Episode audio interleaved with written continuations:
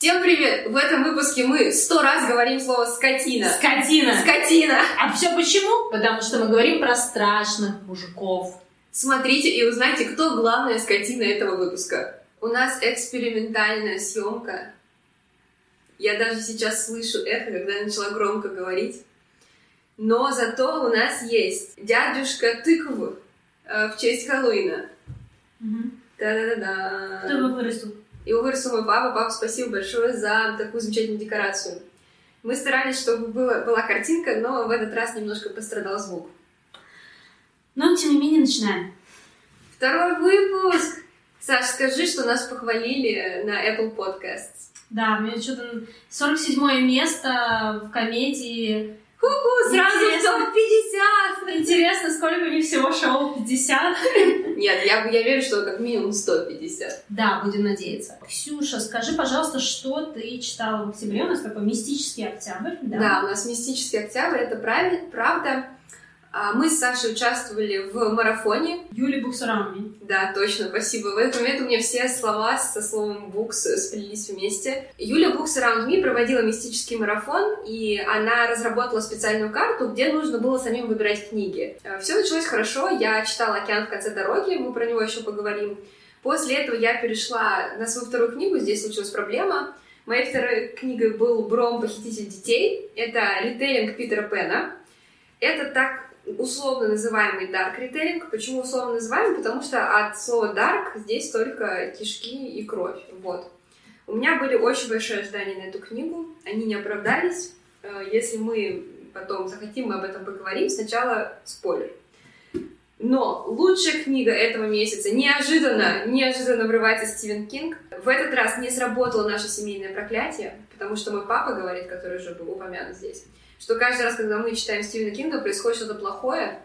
Но в этот раз я читала ровно одни сутки, и именно в эти сутки ничего плохого не произошло. Поэтому лучшая книга месяца и третья книга в марафоне — это Стивен Кинг, э, Долорес Клейнборн. Это психологический триллер, наверное, э, написанный в жанре исповедальной прозе. А ты много Кинга читала? Нет, вот. И вот это и «Темная башня».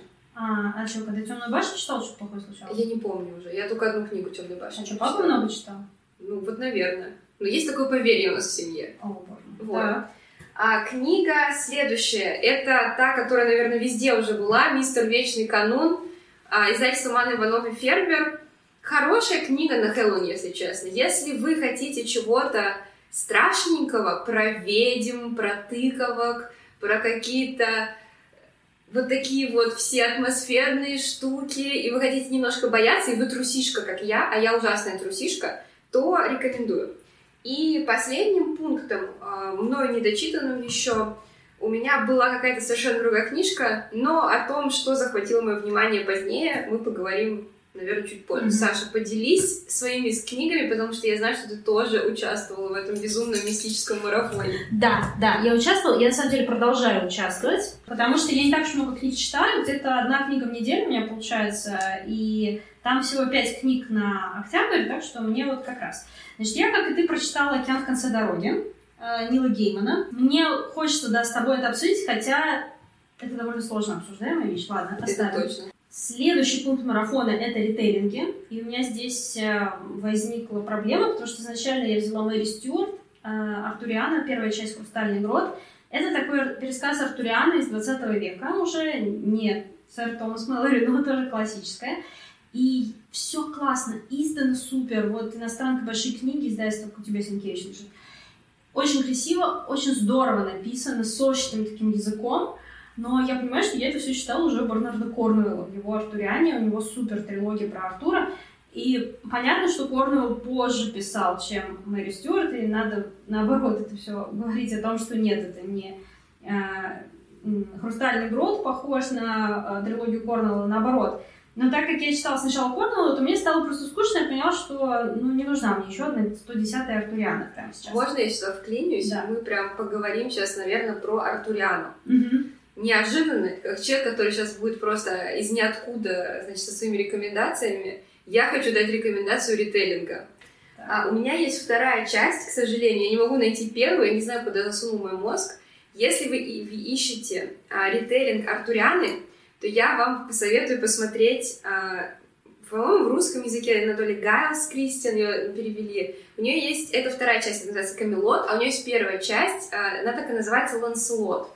И это ритейлинг Артурианы с точки зрения Ланселота. Он не совсем традиционный, то есть он не полностью соответствует а, какому-то хронометражу, который мы видим в классической, в классической истории, но там как будто бы в этой серии отсутствует магия. И все события, они объясняются через очень такие интересные, я забыла слово, через очень интересное совпадение обстоятельств. И вот когда читаешь Ланселота, вот, по крайней мере, в этом изложении, я бы тоже сказала, что это очень такой осенний ритейлинг, очень уютный. Это история большой любви, причем как э, любви между мужчиной и женщиной, так и братской любви между как раз Ланселотом и королем Артуром. Поэтому вот такой неожиданная рекомендация. Романс у них. У них броманс, да. Э, здесь должна быть песня броманс. Вот. Но вот такая неожиданная рекомендация, потому что Саша мне сказала про короля Артура, mm-hmm. я вот неожиданно вспомнила. Ага, отлично. В общем, в итоге я мучилась, мучилась, думала, какой же ритейлинг мне взять. Пока наконец не поняла, что Илья летом на самом деле начинала перечитывать один из моих любимых ритейлингов, а конкретно «Мастер Маргарит». Если вы меня спросите, ритейлинг чего это произведение, ну, очевидно, Библии, да? Евангелие от Воланда, простите. И я, кстати, так, я все порывалась до нашей записи дочитать, но у меня тут уже меньше 100 страниц осталось, уже как бы все самое главное произошло, скажем так. И мне неожиданно эта книга открылась с новой стороны. Знаешь, вот говорят, что... И в прошлом выпуске мы тоже про нее говорили. Да, Будем да. ли мы говорить в следующем выпуске? Я не знаю, может это будет наша, знаешь, типа э, легенда канала. Наконец-то к третьему выпуску я дочитаю, перечитываю. А я начну читать. Вот. А я перечитываю, наверное, четвертый, может быть, раз. Третий, четвертый, вот так то есть не первый. И э, меня просто всегда это произведение будоражило, и сейчас тоже. И каждый раз открываешь новый смысл. Понти Пилат — это исторический роман, а то, что в Москве происходит, э, это сатира, и э, история мастера Маргариты — это любовный роман. И они даже по-разному написаны, разным стилем. То есть видно, он написал 12 лет, это все видно. Но что меня потрясло, вот говорят, Анна Каренина в 30 лет оставается по-другому. Мне и в 18 Анна не нравилась. И все вот эти, знаешь, эти телеги э, Толстого по поводу того, что корову бы ей надо было, и тогда все было бы окей. Но вот «Мастер и Маргарита» внезапно открылись для меня несколько смыслов, которые я вот не видела, когда последний раз перечитывала. Во-первых, сама история «Мастера и Маргариты», мне кажется, что у них очень болезненная любовь. Давайте сейчас всем поставим диагноз. Сейчас пошли диагнозы по аватарке. Мне кажется, что а, все-таки у них какая-то созависимость. И, в принципе, не, рж... не надо ржать, пожалуйста, выслушай я, меня. Я не ржу, я просто при слове созависимость посмотрела на книжки э, моего мужа, а там просто миллиард книжек про созависимость. И вот этот контраст... Он психотерапевт, если что. Если вам нужен хороший психотерапевт. Сейчас будет минутка рекламы. Проверим, смотрит ли мой муж наше видео. Мастер и Маргарита. Сам факт того, что они влюбились друг в друга с первого взгляда, мне кажется, он, а, когда ты считаешь, что это в 16, он тебя будоражит, но когда ты считаешь об этом в 32, ты такая, ребят, anybody home, как говорится. То есть, мне кажется, это, в принципе, уже такой сигнал, то есть они увидели друг друга на улице, и все, они провалились, как, как я даже там цитаты э, заклеивала, да, любовь поразила нас мгновенно. Я это знал в тот же день, уже через час, когда мы оказались, не замечая города, у Кремлевской стены на набережной. Мы разговаривали так, как будто расстались вчера, как будто знали друг друга много лет. Мне кажется, что это немножко... Ну, такое, конечно, бывает в жизни, но это странновато для двух взрослых людей. Вот, первый момент. А второй момент, в принципе, их отношения, которые э, очень странно развиваются, завязаны по большей части на какой-то страсти, вот так вспыхнувшей. И то, что жить они друг без друга не могут. То есть Маргарита спустя много месяцев э, думает о том, чтобы покончить с собой из-за того, что ее жизнь пуста без мастера. То есть она ничего не может сделать со своей жизнью помимо любви к мастеру и помимо жизни с его романом. Когда их ром, э, роман мастера был отвергнут издательством, это э, подкосило жизнь их обоих, то есть они вкладывали в это всю свою душу, и когда не реализовалось то, на что они рассчитывали, они оба не понимают, зачем им дальше жить. Ну, то есть это такие очень нездоровые, как мне кажется, отношения, и я этого не видела, когда я читала это в подростковом возрасте. Мне кажется, что вот я... Ну, скажем так, это то, на что стоит обратить внимание. Ты никак это не комментируешь, я понимаю, да? Почему? Я просто вежливо, что как ты говоришь. Извини. А ты меня не перебиваешь, я смотрю. у меня есть второй пункт, который хочу сказать, я но давай сначала про, про это. Про любовь. У нас дальше будет реклама лучшей постельной сцены осени по нашей версии, но немножко серьезности внесем. Я сейчас выскажу свою радикальную идею, никак, сейчас подчеркну, никак не связанную с реальными планами Булгакова, пока он это писал, или вообще хоть с каким-то э, реальным литературоведческим анализом. Ну давай, жги. А, мне кажется, что мастер и Маргарита — это одна и та же душа. То есть э, это один человек, просто реинкар... душа, которая реинкарнировалась, как бы разделенная на две части.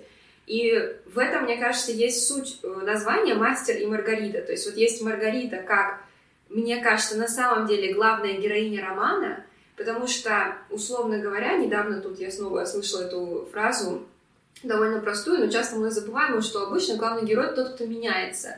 Мне кажется, что в романе больше всего меняется Маргарита.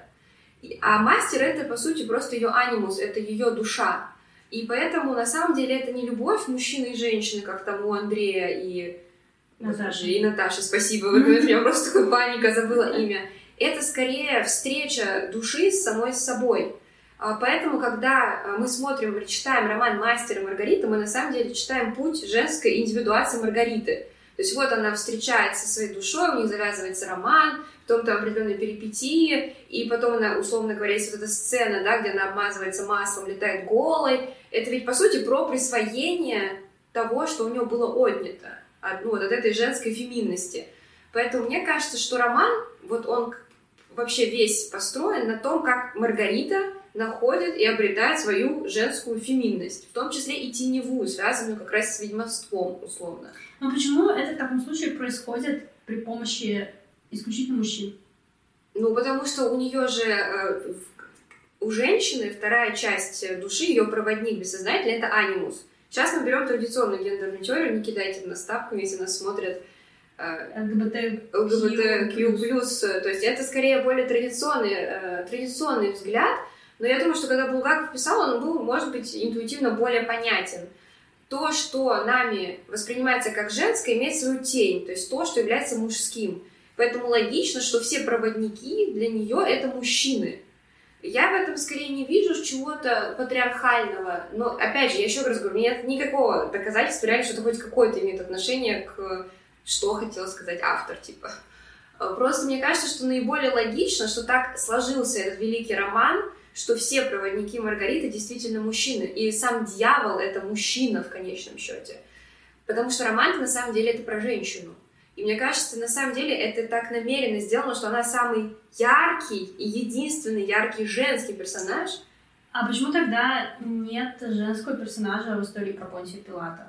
История же это связана с центральной линией? Мне кажется, что опять супер догадка, просто не супер продуманно куда-то глубоко, Возможно, возможно, что история и ветка вообще Понтия Пилата — это не про мужское и женское. Это вот чисто про отношение Бога и души человека.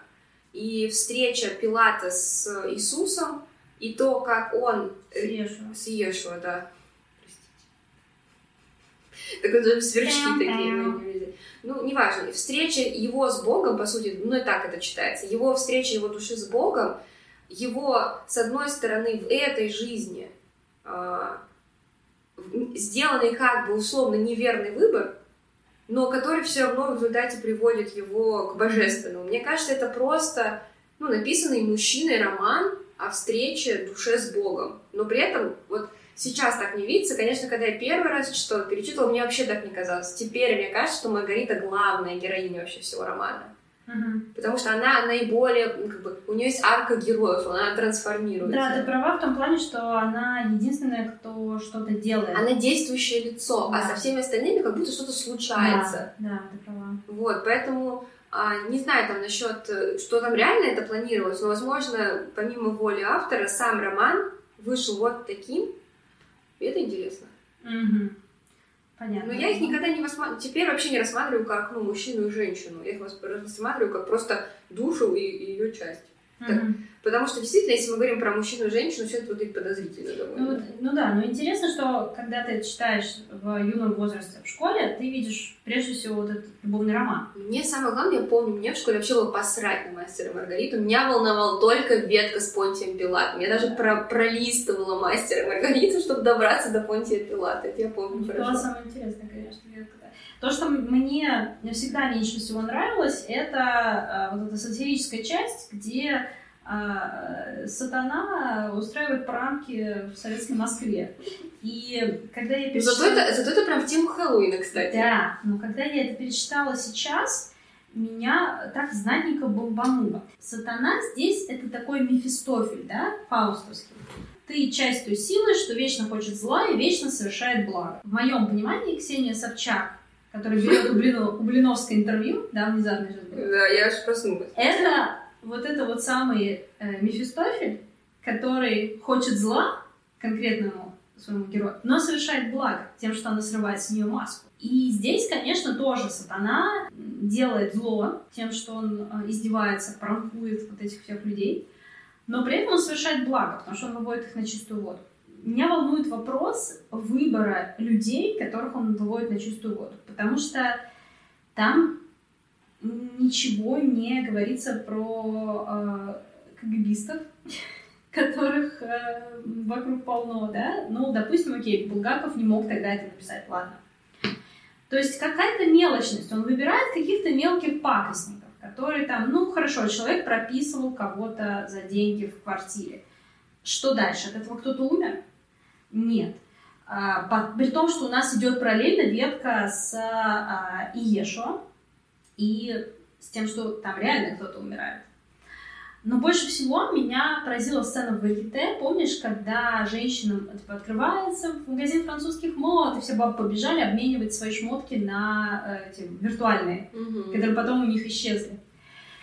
Это меня просто прям реально кольнуло, может быть, потому что на фоне ухода Зары и H&M Неожиданные хэштеги пошли. да, потому что а, я понимаю, что вот эти женщины, изголодавшиеся по шмоткам, да, у нее может вообще одно платье есть.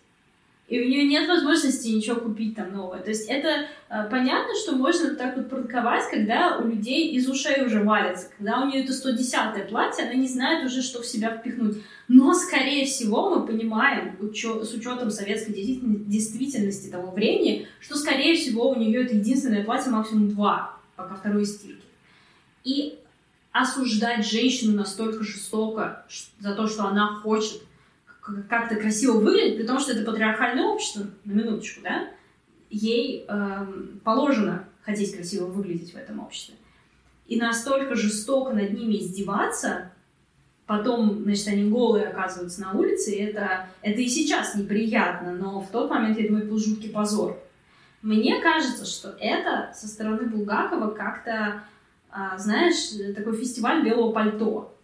А я вот такой, мне нравится о, святое искусство, я вообще на этот бренный мир не обращаю внимания, а вы вот все мещане, которые бегаете за а, какими-то штучками, шмотками, вы вот все, значит, э, получаете по заслугам. Да, говорят, что здесь он осуждает мещанство, но мне кажется, мещанство — это когда ты делаешь вензеля в хрущевке. Вот это мещанство. А здесь, когда люди просто изголодались по нормальной жизни, это не мещанство, это просто... Это базовые потребности человеческие. Во-первых, когда сказала вензеля, если честно, я услышала кренделя. И уже начала думать о кренделях. О еде. Да, как всегда. О вине, когда будешь думать. О вине я уже думаю с утра, прям встала и думаю, когда же вино можно будет выпить. Ну, надо сделать будет рождественский выпуск, где мы пьем безалкогольный из Икеи. У меня есть раритетная У меня бутылка. тоже есть одна бутылка. Да. А насчет все-таки насчет осуждения. А, тоже у меня как-то по-другому считается это все. Возможно, потому что я не прямо сейчас читаю, то есть у меня не так сильно поднят, актуализирован материал. В целом, мне кажется, что здесь Булгаков играет на таком простом парадоксе. Очень часто в литературе, особенно в литературе, назовем это континентальной, э, дьявол представляется как все равно некое благородное существо, как если бы у дьявола была какая-то благородная цель.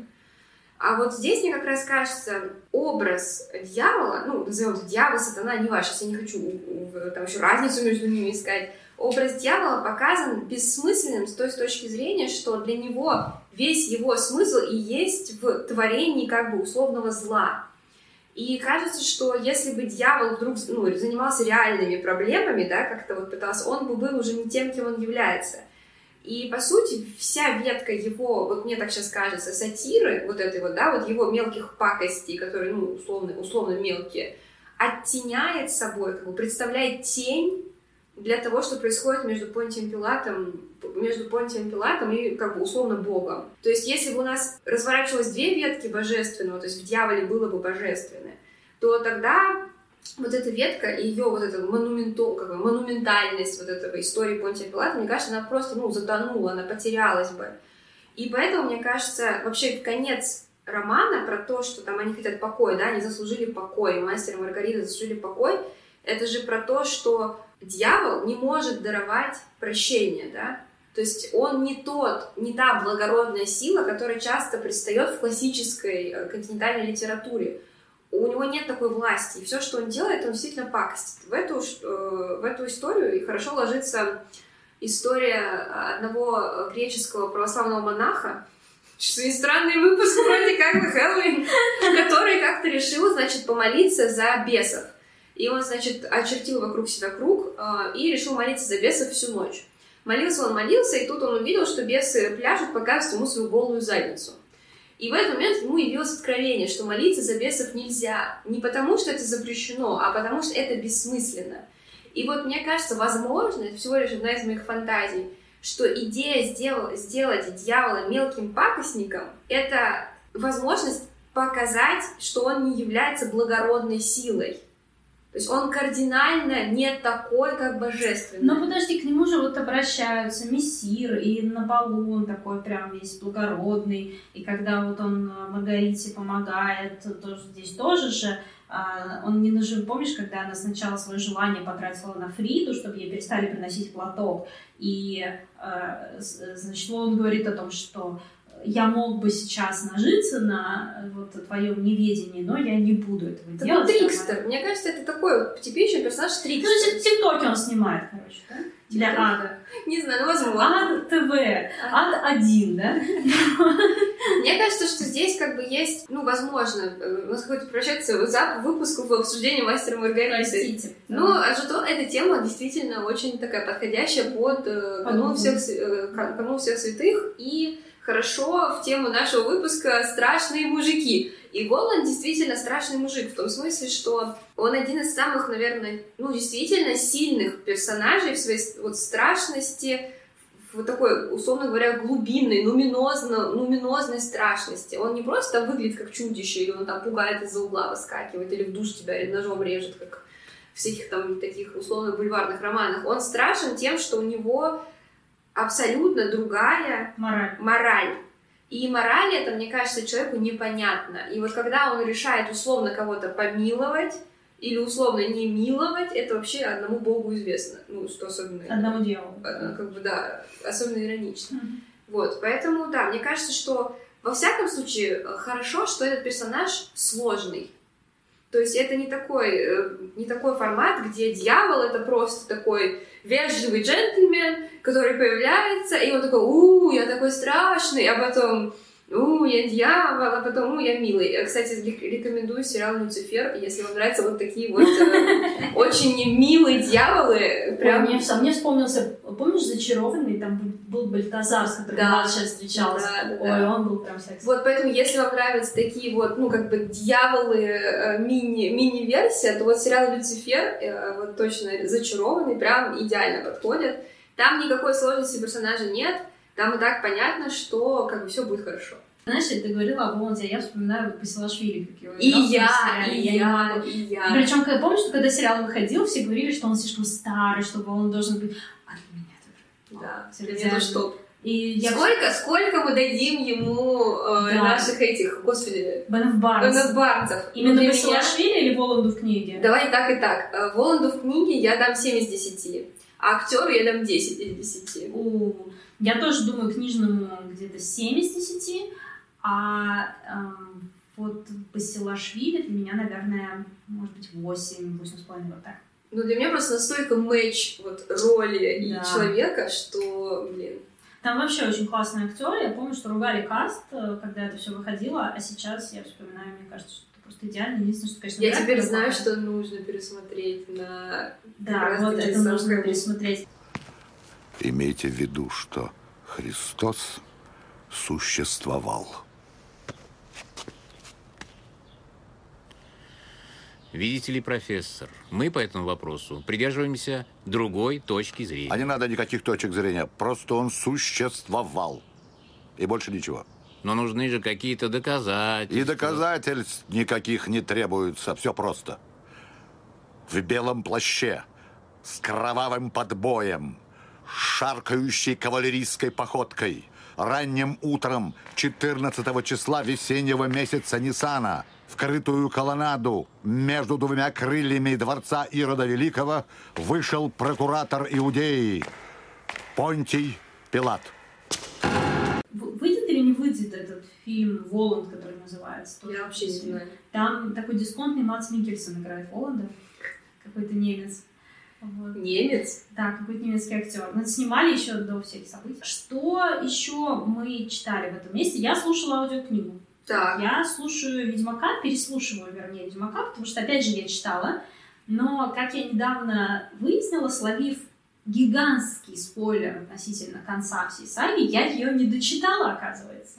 Это э, вышло из-за того, что самая последняя книга вышла после того, как я читала сагу. Там вроде бы законченный относительно сюжет, но дописал еще э, Сапковский еще одну часть, и вот спойлер из этой части я словила, мне было очень грустно, и я решила, что я хочу узнать, что там было.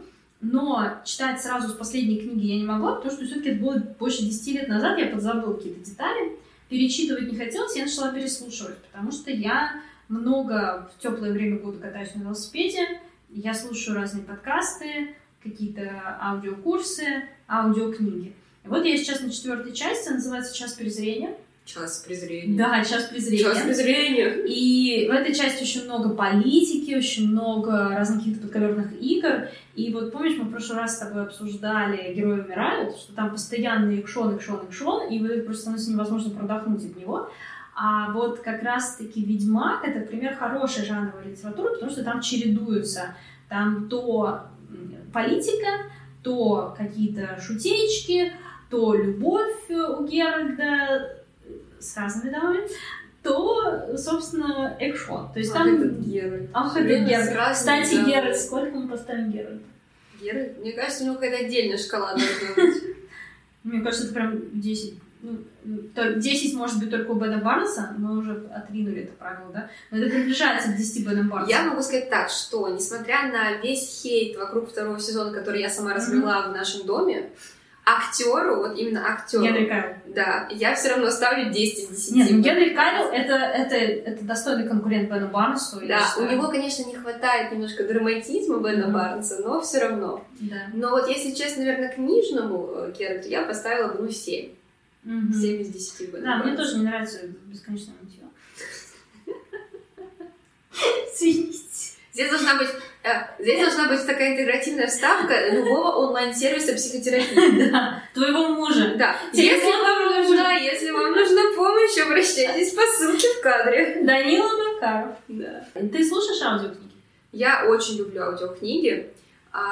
Наверное, самое большое впечатление, а, наверное, не так, наверное, скажем, первой моей аудиокнигой стала потрясающая книга, всем рекомендую в любом возрасте, «Дракончик-пыхалка» Дмитрия Немца.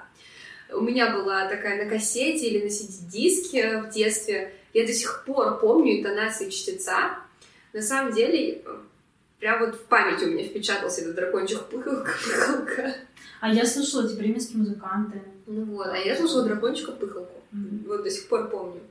Если говорить серьезно, то вот, например, еще одна книга, которую я читаю осенью, это вот Синкевич, все из-за Саши, кстати, это нам еще мне про него рассказала, «Огнем мечом», это первый том гигантской э, эпопеи. А, я тоже слушаю частично в аудио, частично читаю книгу. Для меня аудио — это всегда возможность чуть больше погрузиться в какую-то атмосферу. Но стоит отметить, что есть обратный эффект. Если чтец вам не нравится, то mm-hmm. вся книга пойдет куда-то не туда. Да. Вот так, например, у меня было с книгой «Шолох» Антонины Крейн, которую тоже мы с Сашей читали. Я не смогла дочитать. На самом деле, я сейчас понимаю, наверное, не столько из-за книги, сколько из-за чтеца, потому что я слушала в формате аудио. Вот. А, если говорить про Сенкевича, то здесь потрясающая озвучка на э, приложении MyBook. Я слушаю uh-huh. аудиоверсию. Она на самом деле очень достойная. Хорошо прям начинать сначала слушать, потому что интересно, как произносятся многие непривычные фамилии, названия, имена. Вот, поэтому рекомендую тоже начать с аудио, но с другой стороны, если вы совсем не знакомы с классической литературой, наверное, лучше все-таки не начинать с аудио, начинать с текста, потому что у него такой слог, видно, что это прям классическая проза. Это польский классик. Изначально книга была написана на польском языке. Я тут узнала, она переведена двумя российскими переводчиками. А, это история про, по сути, бунт э, Богдана Хмельницкого. А это, знаете, такой ритейлинг э, бунта Богдана Хмельницкого получается. Про Запорожье и про то, как в конечном итоге эта часть Украины становится частью Российской империи. В общем, неожиданно злободневная книга у нас тут.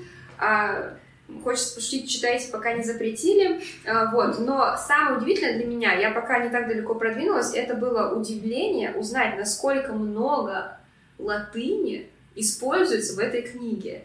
Там описываются ордена рыцарей, которые существовали в Речи Посполитой. Если честно, для меня, видимо, этот кусок школьной истории куда-то вообще прошел не туда. И я с удивлением читаю и понимаю, что очень плохо я себе представляла, в принципе, вообще это государство, какой у него был уклад, какое там было рыцарство, какие там были ордена, какие там были устои. В общем, на самом деле даже интересно почитать с точки зрения вообще понимания взаимодействия между всеми, в общем, между гигантским количеством, на самом деле, международных акторов. И, кстати, в тему ауди- аудиокниг, другая аудиокнига, которую я могу смело порекомендовать, мне здесь раритетное просто издание. Это, это «Страж Пехова». Я изначально всю тетралогию э, прослушала в аудио. Я тогда была в Корее и прослушала в аудио. Я никогда не читала в текст. У меня есть эти книги, я их купила на Авито, и я собираюсь их перечитать вот этой осенью, но никогда я их два раза переслушала в аудио целиком. Я считаю, что у, вот именно у первой части «Страж» Алексея Пехова на Литрес лучший чтец в истории чтецов просто. У него потрясающий голос, я могу слушать все, что угодно вообще, что он, что он читает. Как его зовут? Надо сейчас посмотреть, я все время забываю. Я даже потом слушала просто другие книги, которые он просто озвучивал. Слушай, у меня тоже такое же издание. Я помню, что когда Аня Букспейс активно читала «Стражи», я тоже захотела «Стражи». Я купила три части по магазинам. Первую, третью и четвертую. А вторую часть никак не могла найти. Я ее докупала на Авито, действительно. Но это потрясающая книга. Очень хорошая. Хотя ее тоже часто сравнивают с «Ведьмаком». Все сравнивают. Да. Все, все, мне кажется, всех славянских авторов так или иначе сравнивают с Ведьмаком. Ну вот в тему нашего разговора, пока я смотрю чтеца, у меня грузится приложение Литрес э, книги, в тему нашего разговора с Ведьмаком и с Мастером Маргаритой на самом деле очень много пересечений между книгами по тематике. Потому что здесь удивительным образом для меня самой главной вообще веткой а, вообще, вот мне вообще не важно было ничего, по сути, в этой книге, кроме ветки пугала.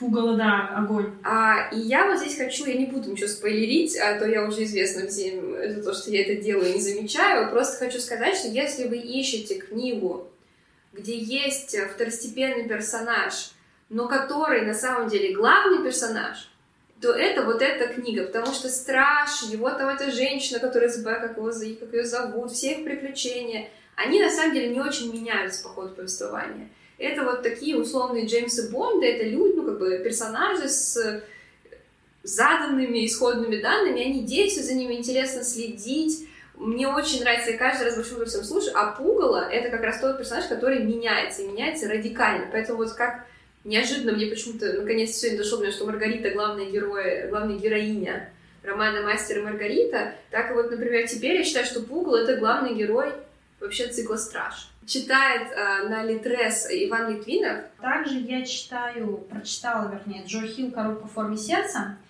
И э, такая обложечка у нас прям вот мистический октябрь.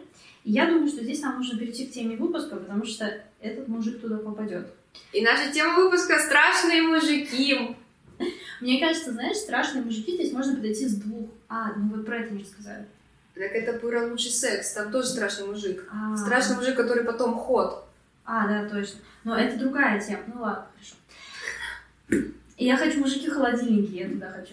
А, нет, я хочу мужика, который сначала страшный, но потом ход. Хорошо, можно, да. Мне кажется, что страшные мужики бывают двух типов. Первый тип — это когда у них есть какой-то физический изъян. Например, призрак оперы. У него есть физический изъян. Призрак опер. Да, призрак оперы. И второе — это э, мужик, который просто жуткий своим поведением. Это Воланд, например, если его можно засчитать как мужика. И вот в первом пункте на самом деле довольно мало что можно сказать, потому что а, мне кажется, нам не очень интересно следить за некрасивыми людьми, что на экране, что в книжках. И даже интересный такой момент, что даже если в книжке персонаж описан прям супер непривлекательным, но он какой-то харизматичный, он центральный у него линия, как-то ты все равно, мне кажется, представляешь его сглаженно. И особенно это видно в кино, когда тот же призрак оперы, например, в книге он написан просто жутко. У него там он рождается без носа, видимо, у него мама болела сифилисом или еще что-то, у него серая кожа. И, и Джеред Батлер, да? Ну, в фильме он вообще ход. В фильме он ход, да, в фильме вообще непонятно, почему он остается с этим э, молокососом. Вот же это мужчина просто... Мечты. Мужчина мечты, да. Ну, подумаешь, живет в подвале. Ну, у людей разные есть, э, как бы... Кстати, мужчина с хорошим, с хорошим физическим... Мне кажется, хороший персонаж, показанный достаточно реалистично, ну, в смысле, в той степени, в которой это возможно, это король из Дома драконов, который вот сейчас идет, и я постоянно путаю все имена, я не читала ни одну... Визерис? Визерис, да, я не читала ни одну книгу, поэтому все время с Сашей консультируюсь, но когда он в одном из эпизодов ну, снимает маску, и там показано, да, отсутствие у него глаза, отсутствие у него части лица, мне кажется, это достаточно реалистично. Вот прям хороший, страшный мужчина в том смысле, что его это вот его этот изъян, хотя я даже не хочу назвать это изъяном, его болезнь, при этом она, ну, то есть не замазана ничем показана, вот какая она есть. Даже в той же «Игре престолов», раз мы заговорили про Дом Дракона, Тирион Ланнистер после определенных событий, у него тоже шрам во все лицо, и у него отрезан кончик носа. При этом Питер Динклейджа, конечно, ему никто нос не отрезал, да, и даже не гримировал его подобным образом, у него просто есть шрам. Но шрам, который не уродует его ощущение, что это шрам, который только красит мужчину. Да? А шрам на лице, как известно, красит мужчину, шрам на попе красит женщину. Почему на Бобби? Я не знаю, песня была такая. Даже персонажи с физическими изъянами все равно в кино украшают. Э, Я даже вспомнила Страйк, детектив Роулинг, Да. другим именем Карам... Кар... Карам... Карам... Корман Страйк. Корман Страйк. Она его описывает просто, ну, вообще совершенно непривлекательно. Я помню вот это описание, что у него э, очень жесткие волосы на голове, как будто волосы на лобке. И мне было настолько противно. Она это еще несколько раз подчеркнула в книжке так активно, знаешь. И мне это было как-то не очень приятно читать. А такой приятный персонаж вот в сериале, прям даже хочется... Я было не помню. Я когда, я помню, что я читала, мне сразу показалось очень харизматичным. Ну да. И я такая, о, ну ладно, все. Ну ладно, простите. Нормально. Ой, знаешь, еще кого вспомнила страшного в плане изъянов? Это, конечно- Румпельштильцкин из Once Upon a Time. Я не знаю. Однажды в сказке не смотрела Нет, сериал? я О, спорю, боже, смотрела сериал. Вот, там очень ход э, Румпель. И я еще вспомнила «Горбун лорда Кромвеля», а, цикл про Мэтью Шапдейка. И это очень классный детектив средневековый. Там не все книги одинаково интересные. Еще последняя вышла, там типа тысяча страниц. Ну, о май гад, как я буду это читать, боже. Ну ладно. А, Там действие происходит э, в э, второй половине правления Генриха VIII в Англии. И первая книга — это такой герметичный детектив э, в монастыре, причем и в монастыре происходит убийство, и надо выяснить, кто это. И у меня такие вайбы имени Розы пошли, только без вот этой всей лабуды, где ты, значит, первые 100 страниц продираешься через то, что написал Умберто Эко, чтобы отобрать своего читателя. Там типа задача, что если ты первые 100 страниц одолел, то тогда тебе дальше э, классный сюжет рассказывают. Это как имя Розы, только для массового читателя, скажем так.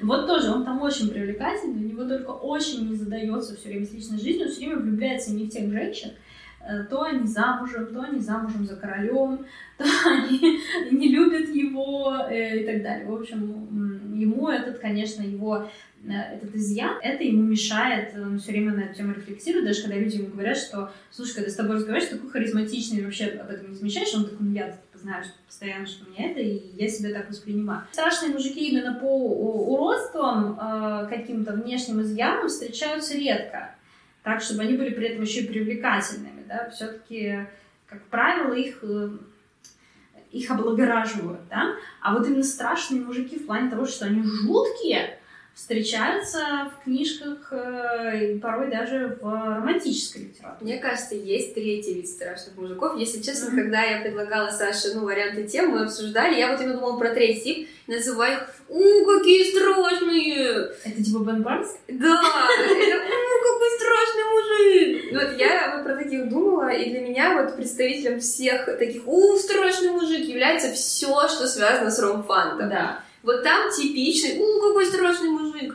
Потому что у, какой страшный мужик обладает, мне кажется, тремя основными характеристиками. Он очень жуткий, все его боятся. При этом он очень ход. Да. И, конечно, к нашей главной героине он совершенно другой. Вот, и мне кажется, что это вот третий вид страшных мужиков. Ты знаешь, я это еще называю, э, мы, я думаю, мы отдельный выпуск еще про это сделаем, потому что это чуть другой, я это называю мужчин-холодильник.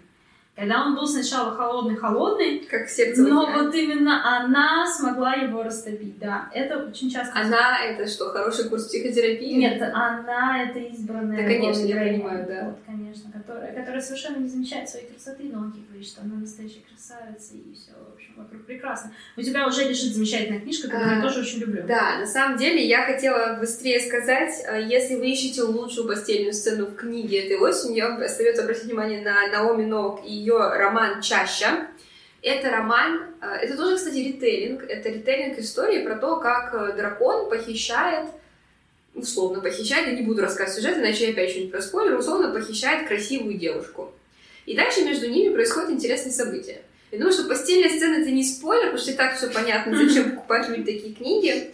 А здесь, на самом деле, кроме того, что это интересная романтическая литература, здесь очень интересно прописаны конфликты между конфликт конфликт между героем и героиней и вот здесь нет такого что с третьей страницы они либо сразу ненавидят друг друга а потом через три минуты они уже там любят друг друга до смерти а, либо такого что они всю книгу ненавидят и в конце магическим образом там типа одно событие произошло и все сразу любовь вот мне как раз кажется что чаще это пример явно прям романтической литературы, в которой происходит постепенное развитие чувств между персонажами.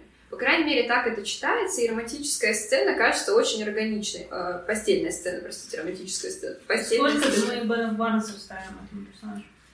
Ты знаешь, самому персонажу, наверное, 6 Бенов Барнсов, но постельной сцене нужно какой-то отдельный, отдельный шкала.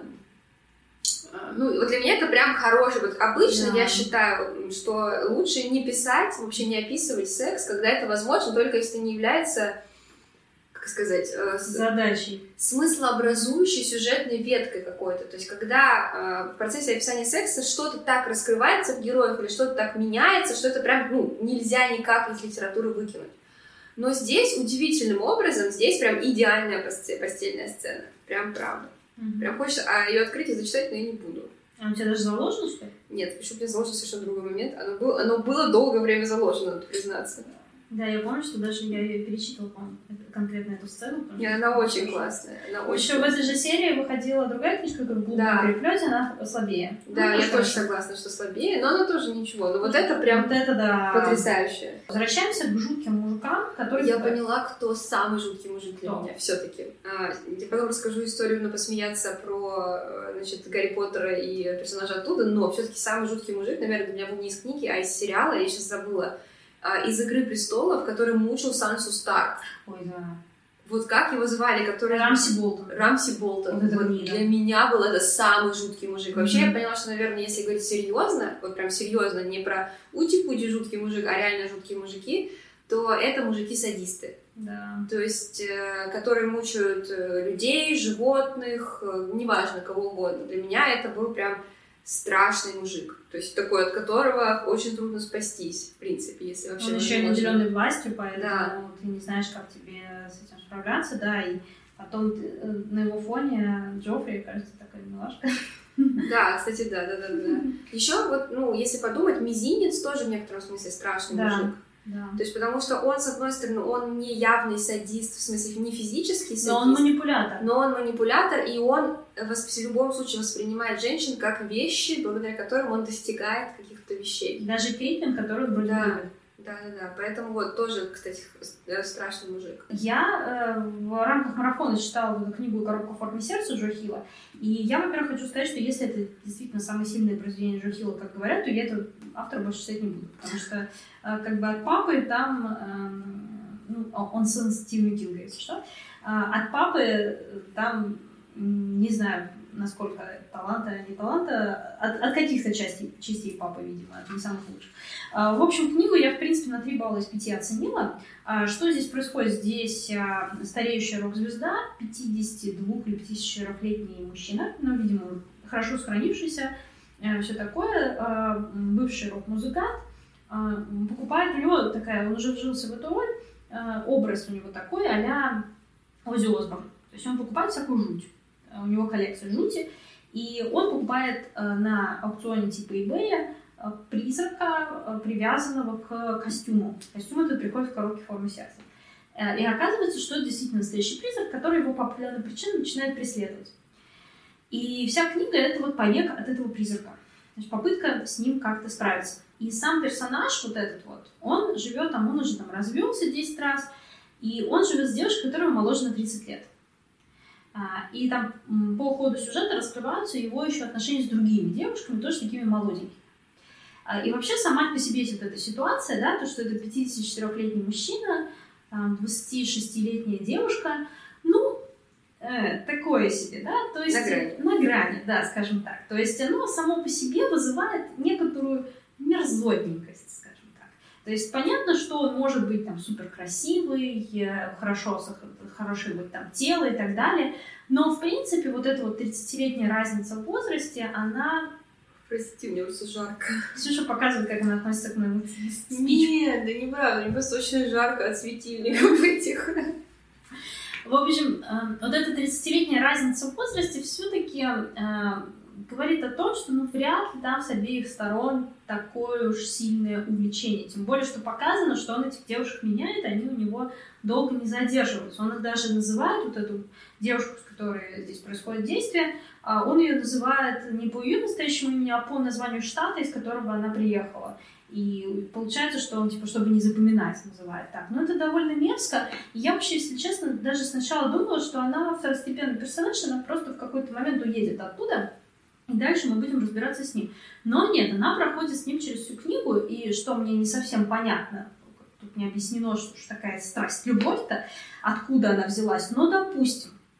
Э, Мне не совсем понятно, за что вообще этого персонажа можно любить, потому что он абсолютно относится к женщине потребительски, и э, его трансформация, которая происходит в процессе этой книги, мне показалась недостаточной. То есть вот он едет в итоге э, на юг, он едет э, в направлении своего дома, и в конце концов он э, к этому дому приезжает.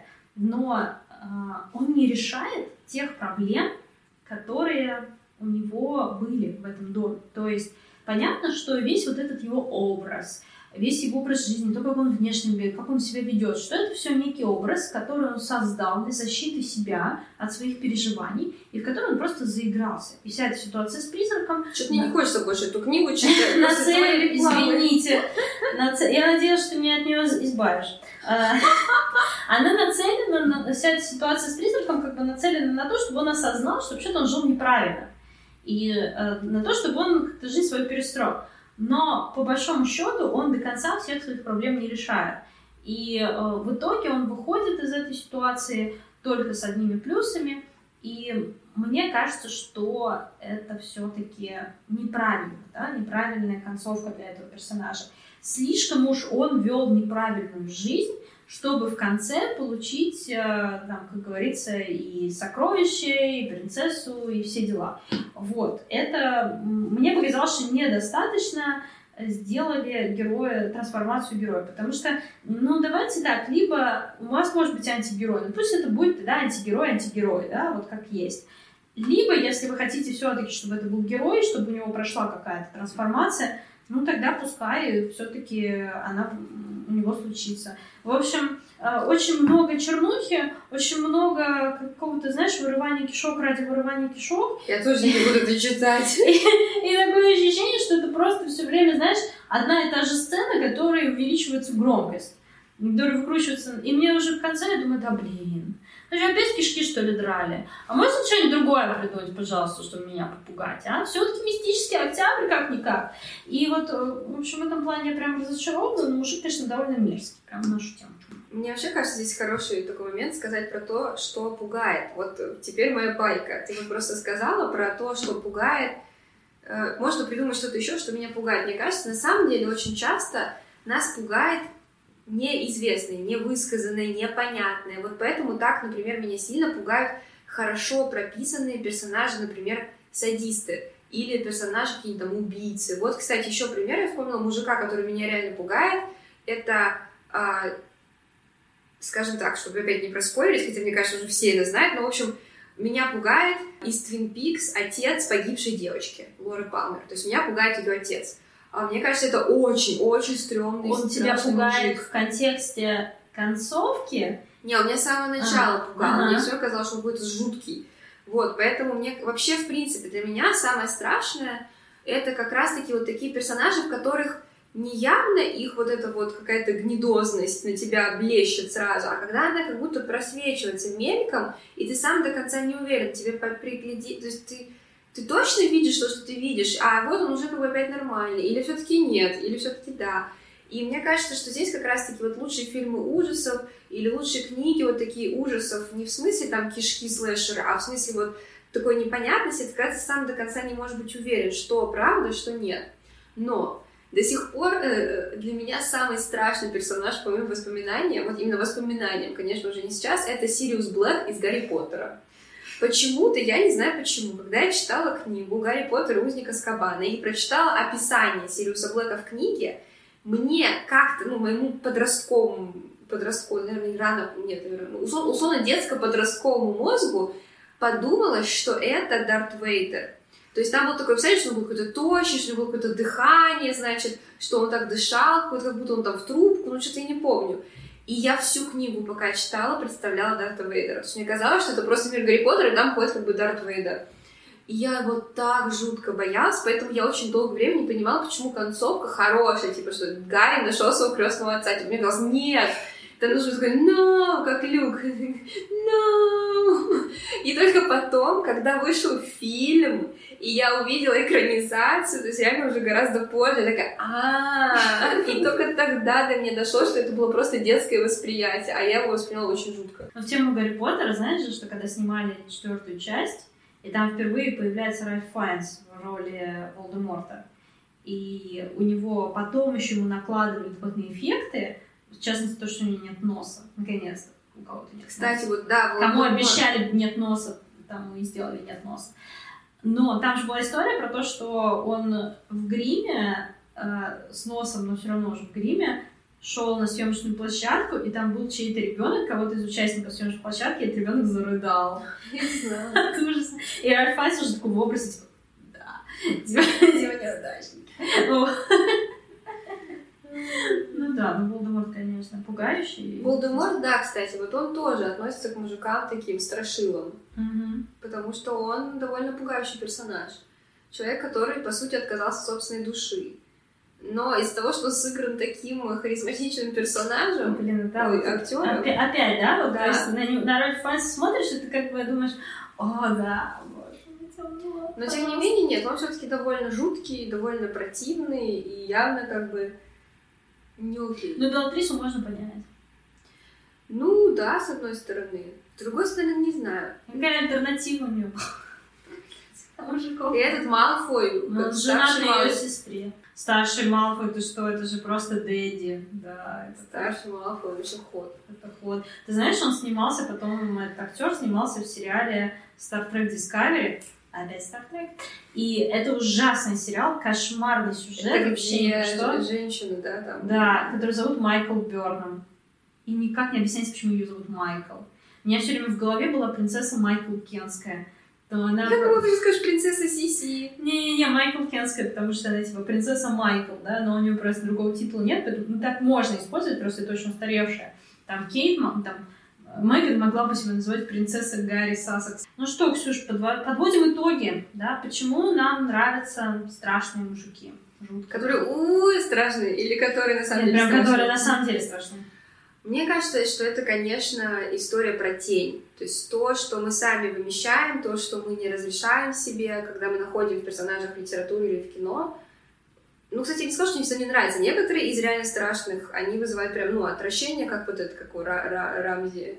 Рам... Рамси Болтон. Рамси Болтон, да. Вот мне не нравился, он мне вызывал реальное отвращение, несмотря на то, что сам-то он по себе, ну, довольно симпатичный. А, поэтому, мне кажется, это столкновение с чем-то запрещенным, а, иногда это прям выкручено на максимум, и тогда это вызывает отвращение с чем-то садистическим или с чем-то манипулятивным, абьюзивным, в любом случае смертельным, вот в таком смысле, то есть ведущим к смерти.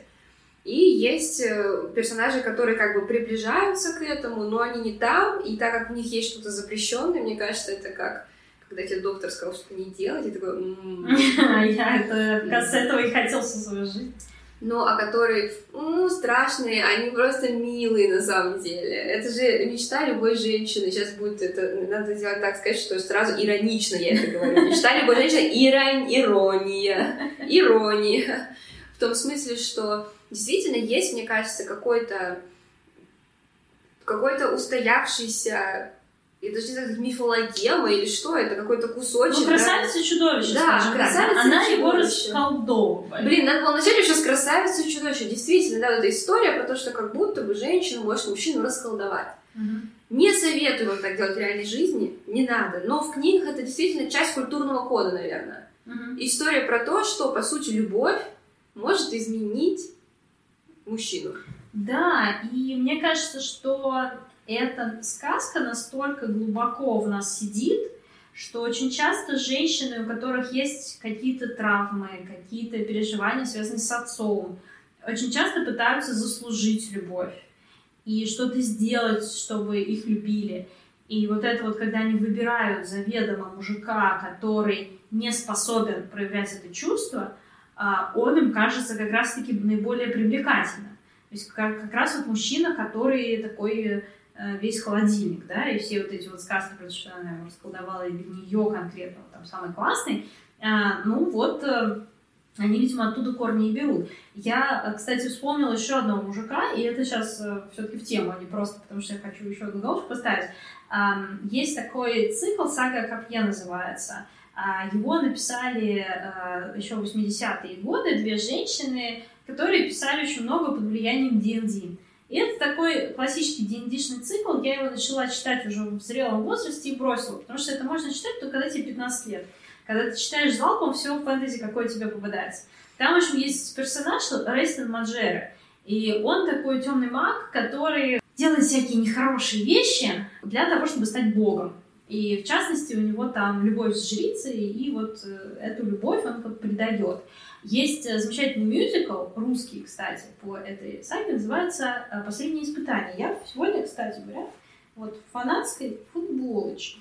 Вот это мой мюзикл. Здесь цитата из одной из песен «Боль будет завтра, а пока».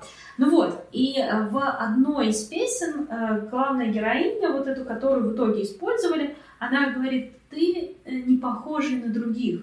То есть мне кажется, вот это ключ к тому, почему часто нравятся вот эти вот страшные мужики, потому что э, вокруг одни хорошие ребята, и это же неинтересно, а вот он такой не похожий на других, он такой вот э, загадочный, да. Мы можем здесь музон вставить этой